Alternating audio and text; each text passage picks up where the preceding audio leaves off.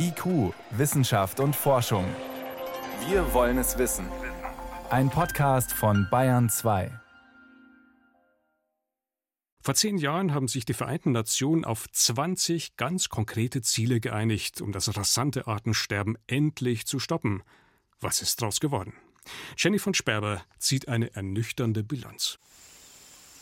Die Wildtierärztin Hanna Emde arbeitet im Dschungel von Borneo. Dort setzt sie sich seit Jahren dafür ein, dass die Nebelpader nicht aussterben. Das sind kleine, nachtaktive Raubkatzen. Als ich das erste Mal einen wilden Nebelpader auf Borneo entdeckt habe, war ich wirklich sprachlos. Also die haben diese ganz besondere Fellzeichnung, die soll so ein bisschen an Wolken erinnern, deswegen auch der Name Nebelpader und extrem große Tatzen und einen sehr langen Schwanz, weil sie eben extrem gute Kletterer sind. Wie viele es von diesen Nebelpadern noch gibt, das weiß keiner. Gefährlich wenige, sagt Hanna Emde. Sie könnten schon bald aussterben. Denn der Dschungel, in dem sie leben, wird immer weiter zerstört. Daran haben auch die Aichi-Ziele nichts geändert. Die Aichi-Ziele, das sind 20 konkrete Ziele für den Artenschutz, auf den sich Vertreter von fast 200 Staaten geeinigt hatten. Bis 2020 sollten diese gemeinsamen Ziele erreicht sein. Tatsächlich erreicht haben wir kein einziges. Enrique Pereira ist Professor an der Uni Halle und hat mit Kollegen aus China und den USA analysiert, warum wir beim Artenschutz so sehr gescheitert sind und was wir in Zukunft besser machen müssen. Zwei Punkte haben mich wirklich frustriert. Das eine ist das fehlende Monitoring, also das Nachverfolgen davon, wie es um die Artenvielfalt tatsächlich bestellt ist und wie sich politische Entscheidungen und Schutzmaßnahmen überhaupt auswirken. Ein solches Monitoring gibt es praktisch nicht. Und das ist nicht nur ein Problem von Entwicklungsländern. Selbst in Deutschland wurde ein landesweites Monitoring Center erst dieses Jahr eröffnet. Wenn wir den Artenschwund aber nicht messen können, können wir auch nichts Sinnvolles dagegen unternehmen. Das andere große Problem sei, dass die globalen Aichi-Ziele und die verbindlichen nationalen Ziele der einzelnen Länder bis heute fast nichts gemeinsam hätten. Deshalb sagen wir, diesmal müssen die globalen Ziele für den Artenschutz in verbindliche nationale Ziele umgewandelt werden, so wie im Pariser Klimaabkommen. Ein einziges der Aichi-Ziele wurde rückblickend ganz gut bewertet, zumindest in der Presse, und zwar das Ziel, mehr geschützten Lebensraum für Pflanzen und Tiere zu schaffen. 17 Prozent der Landfläche und 10 Prozent des Meeres sollten demnach bis 2020 unter Schutz gestellt werden. Dieses Ziel wurde immerhin fast erreicht. Wir liegen jetzt etwa bei 15 Prozent der Landfläche und mehr als 7 Prozent der Weltmeere. Aber Pereira lässt das nicht als Erfolg gelten. Denn viele dieser Flächen seien für die Artenvielfalt praktisch wertlos. Man müsse schon die richtigen Flächen schützen, nämlich die, in denen auch viele Arten leben. And Dazu kommt, selbst wenn ein Schutzgebiet auf dem Papier existiert, wird das möglicherweise gar nicht effektiv gemanagt. In einer anderen Studie haben wir letztes Jahr gezeigt, dass in manchen Ländern der Wald in geschützten Gebieten genauso stark abgeholzt wird wie in den nicht geschützten Gebieten.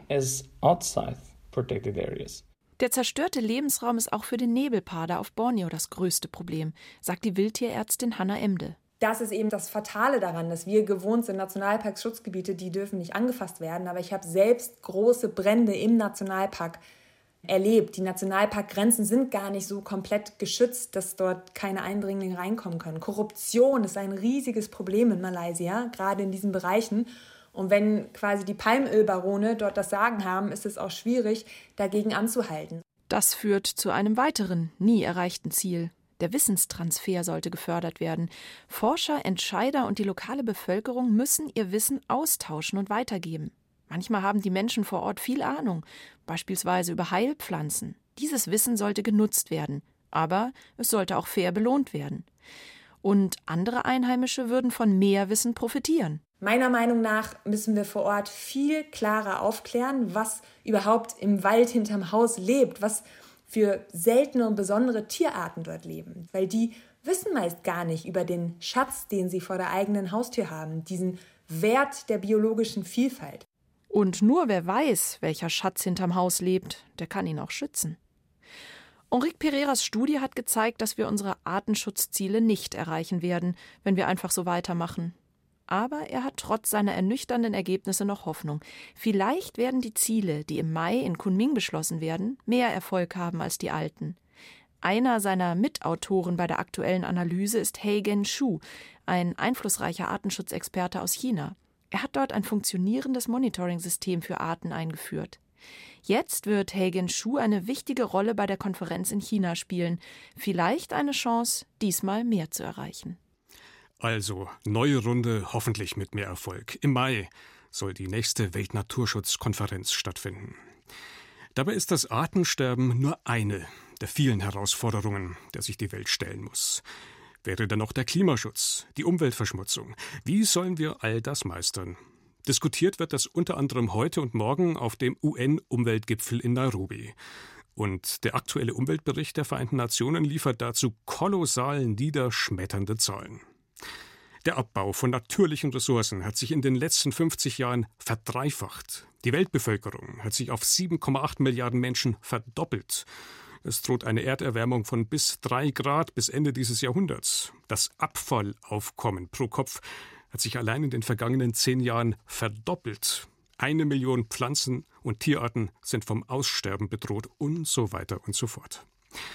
Höchste Zeit also nicht nur zu reden, sondern endlich was zu tun. Darüber konnte ich sprechen mit Professor Josef Settele.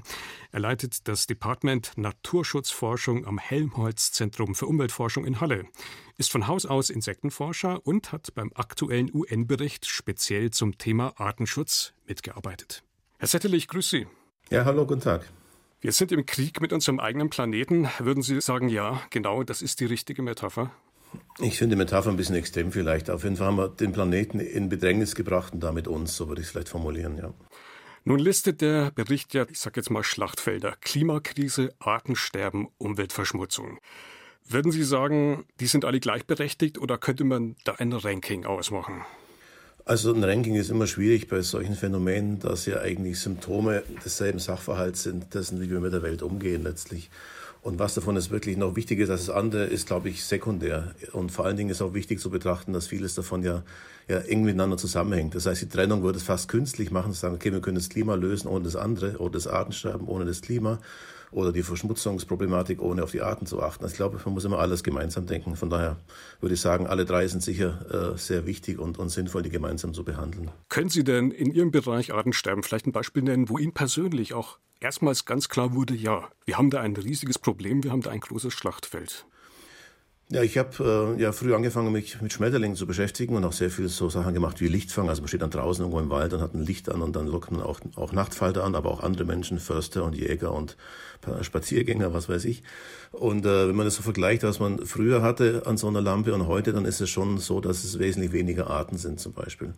Oder was ich auch mache seit 30 Jahren, ich habe mich um drei Arten gekümmert, in dem Fall in der pfälzischen Rheinebene, die ich mir genauer anschaue, jedes Jahr seit über 30 Jahren. Und da merke ich auch, dass eine Art fast komplett weg ist, eine zweite stark im Rückgang ist, nur die dritte, die hat sich einigermaßen gut entwickelt. Wir sind aktuell mitten in einer Corona-Krise. Wie sehr zeigt denn jetzt auch diese Krise auf, wie sehr unsere eigene Gesundheit, ich sage jetzt mal mit der Gesundheit der Natur verwoben ist? Ja, das ist ein wichtiges Thema. Also im Wesentlichen ist es so, dass wir durch das Vordringen in unberührte Gebiete auch zum Teil die Grundlage schaffen dafür, dass entsprechende ja, erstmal Epidemien und später Pandemien entstehen können. Das heißt, wenn wir Bereiche zerstören, wo vorher eine Vielfalt herrscht, habe ich nur wenige Arten, die übrig sind, die sich da gut anpassen konnten. Und wenn es dann eben noch welche sind, die Viren in sich tragen, ist ja häufig so bei Wirbeltieren, also bei Säugetieren zum Beispiel, dann ist die Chance dann, wenn die eben entsprechend viele sind, viel höher, dass sich dort erstmal Viren gut entwickeln können, entsprechende Mutanten entwickeln. Na, Mutanten kennen wir jetzt auch mittlerweile. Das ist einfach ein Phänomen, das umso häufiger passiert, umso mehr Vertreter einer Art, ist bei uns der Mensch oder dort ein anderes Tier, äh, vorhanden sind auf engem Raum. Habe ich dann viele Mutanten, habe ich auch die Gelegenheit natürlich, dass gewisse von diesen Mutanten auch überspringen können auf den Menschen, wenn der Mensch eben stark mit dazukommt. Das haben wir ja ganz häufig, also sowohl bei der Vernichtung von Regenwald, bei der Erschließung von Bergbaugebieten und zum Teil natürlich auch bei unserer Viehhaltung, ne, extrem dichte Viehhaltung und dann entsprechend das Risiko, dass die Arten überspringen. Das heißt, das äh, Coronavirus ist eigentlich nur ein Symptom wieder das dessen, wie wir mit der Natur umgehen. Und natürlich, es kommt aus der Natur als negative Eigenschaft der Natur, dieses Virus. Und eben auch die, die Hilfe kommt auch aus der Natur, dementsprechend mit der Natur umgehen, entsprechend für Vielfalt sorgen, die dann mehr für Stabilität sorgen, damit weniger Risiko für solche äh, extreme Ereignisse darstellt. Nun wurden ja all diese Problemfelder in den letzten Jahren immer wieder benannt. Klimakrise, Artensterben, Umweltverschmutzung, die Schlagzeilen gehen rauf und runter. Allein man hat das Gefühl, es hat sich kaum was verändert. Der Bericht fordert nun, wir müssen Frieden schließen, wir brauchen also einen Friedensplan. Haben Sie denn jetzt in dieser langen Liste, die dort sozusagen zu finden ist, für Sie auch neue Ansätze entdeckt? Also ich denke, der Ansatz, der neu ist, besteht darin, dass auf dieser großen Ebene überhaupt Sachen mal zusammen gedacht werden. Das war ja bislang nicht unbedingt der Fall gewesen. Und vor allen Dingen war das Thema Biodiversität zwar vielen bekannt, auch in der Presse, aber es war eigentlich nie so richtig auf der Agenda. Also in diesen Gremien, sage ich mal, im Gegensatz zum Klimawandel zum Beispiel. Und es hat so ein bisschen aufgeholt. Das heißt, dieses, äh, soll man sagen, das Verständnis dafür, dass wir eine Kombination von Phänomenen haben, das ist schon mal wichtig, dass es so weit gekommen ist. Also nicht jedes Einzelne für sich, sondern die Kombination. Und Gutierrez ist, glaube ich, ein guter Vertreter, der das sehr gut inhaliert, auch der UN-Sekretär, der entsprechend dann damit Nachdruck dann arbeitet. Das heißt, es hat einfach lange gedauert, bis das Ganze, die, die Themen bei der Politik angekommen sind. Beim Klima hat es ja auch lange gedauert. In den 90ern hat es angefangen und dann hatten wir irgendwann mal äh, die entsprechenden Vereinbarungen, siehe Paris zum Beispiel. Und in Sachen Artenschutz, Pandemien und die Verlinkung dieser Phänomene, da ist es mehr und mehr so, dass auch jetzt auf europäischer Skala das bewusst wird. Also von der Leyen hat neulich in der Zeit ein Interview gehabt, letzte Woche war das gewesen, wo sie genau darauf abhebt, dass eben auch dieser Link wichtig ist und dass eben diese Pandemie auch eine Ursache unseres Umgangs mit der Natur ist. Das heißt, dieses Verständnis, in Sachen unserer Einwirkungen auf die Natur. Das wird erst nach und nach richtig in die Gesellschaft getragen. Und dann kommt es erst zum Tragen, würde ich sagen, dass entsprechende Aktionen passieren. Gut, aber Sie sagen es, wir brauchen dann tatsächlich konkrete Aktionen. Ein Beispiel, das in diesem Bericht auch wieder stark betont wird, ist die Idee, das sogenannte Naturkapital als Teil der Wirtschaftsbilanzen zu sehen. Das klingt jetzt erstmal sehr abstrakt. Heißt es am Ende, wir müssen all den Dingen, die wir verbrauchen, den Ressourcen auch ein Preisschild aufkleben? Also zumindest ist es eine Frage der Wertsetzung, ne, wenn man es mal so ganz wörtlich nimmt. Und natürlich ein Preisschild ist eine Art von Wertschätzung, die auch ihre Nachteile hat, ihre Schwierigkeiten. Man kann nicht alles in, in Dollar und, und Euro ausrechnen natürlich. Aber die Richtung, dass man Sachen, dass man Kosten, die man verursacht, mit berücksichtigt zumindest, äh, das wäre schon wesentlich. Das heißt, wenn wir zum Beispiel ja entsprechend unnachhaltig produzieren und damit Produkte erzeugen wie, soll man sagen, massenhaftes Fleisch, was billig ist, dann ist es genau verkehrt rum, weil das eigentlich viel teurer war in der Erzeugung, sobald ich mitbedenke, was es kostet, die Umwelt entsprechend wieder reinzuhalten, die ich dadurch verschmutzt habe. Das heißt, dieses äh, Wertschätzen der Natur muss eine andere Zielorientierung erfahren. Und da sind wir auch auf einem guten Weg, glaube ich. Also ich persönlich lese diese Botschaft auch so, wir müssen erkennen, dass die Welt, dass die Natur ein Verbündeter ist und eben nicht unser Gegner. Letztendlich könnte man sagen, es ist vielleicht ein grüner Traum. Was müssen wir tun, damit er Wirklichkeit wird? Also ist sicher richtig, dass der Umgang mit der Natur ein wichtiger ist und dass es einfach, man kann es, die Natur ja auch als Person auffassen, dem man respektvoll begegnet. Ne? Das wäre sicher dann das, dieser Vergleich, den man da machen könnte. Und ja, um den zu erreichen, müssen wir entsprechend halt erstmal wirklich uns dessen bewusst sein, dass wir auch von der Natur natürlich abhängig sind. Und wenn wir halt entsprechend schlecht behandeln, schlägt auf uns selber zurück. Wir sind ja Teil der Natur, in der Evolution, wir sind ja daraus entstanden und damit auch vernetzt. Und wenn wir das Netz kaputt machen, dann geht es uns entsprechend schlecht. Also Beispiele sind Krankheiten, nicht nur Covid, auch andere, die im Prinzip damit zusammenhängen, dass sich bestimmte Systeme aus dem Gleichgewicht bringen. Und daher muss ich da eben dafür sorgen, dass ich mehr Verständnis habe für das, was die Natur uns auch bringt und nicht nur meckere darüber, dass von mir aus die Wespe auf dem Pflaumenkuchen sitzt.